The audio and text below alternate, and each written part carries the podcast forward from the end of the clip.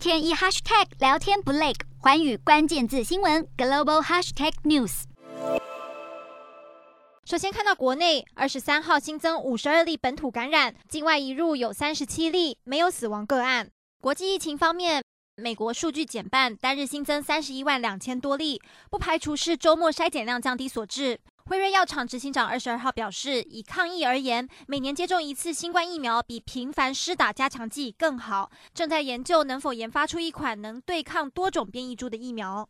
英国曲线有下行的趋势，新增七万六千多例，比两周前大幅下降百分之五十四。由于英格兰国民健保署发布规定，员工在四月一号前都必须要接种疫苗，否则就得走人。二十二号在当地引发反对强制疫苗的抗议活动。法国通报三十八万多例，最新的疫苗通行证将在二十四号上路。二十二号有约三万八千多人上街示威，抗议这项强制措施将会妨碍日常自由。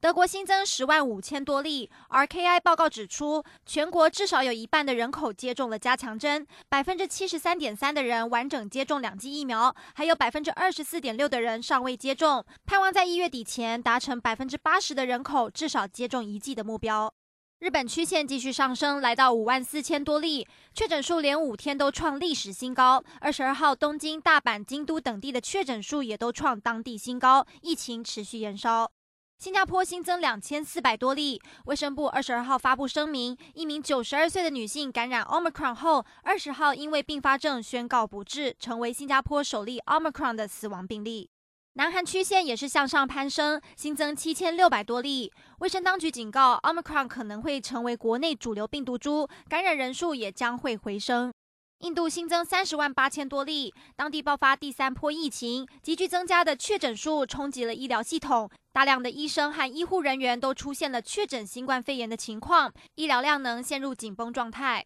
印尼单日新增三千两百多例，当地首度通报两起 Omicron 的死亡病例，一名患者是本土感染，另一名则是外籍人士，其中一人没有打过任何疫苗，另一人完整接种两剂疫苗。中国新增五十六例，其中三十七例为境外移入，十九例是本土案例。北京冬奥将至，当地的 Omicron 本土疫情已经逐步受到控制，但是 Delta 的本土疫情仍然持续升温。Hello，大家好，我是环宇新闻记者徐丽珊。如果你有聊天障碍、话题匮乏，想跳脱舒适圈这三种阵头，现在只要追踪环宇关键字新闻 Podcast，即可体验一场沉浸式的国际新闻飨宴。从政治经济到科技，一百八十秒听得懂的国际趋势，让你一天一 Hashtag 聊天不 lag。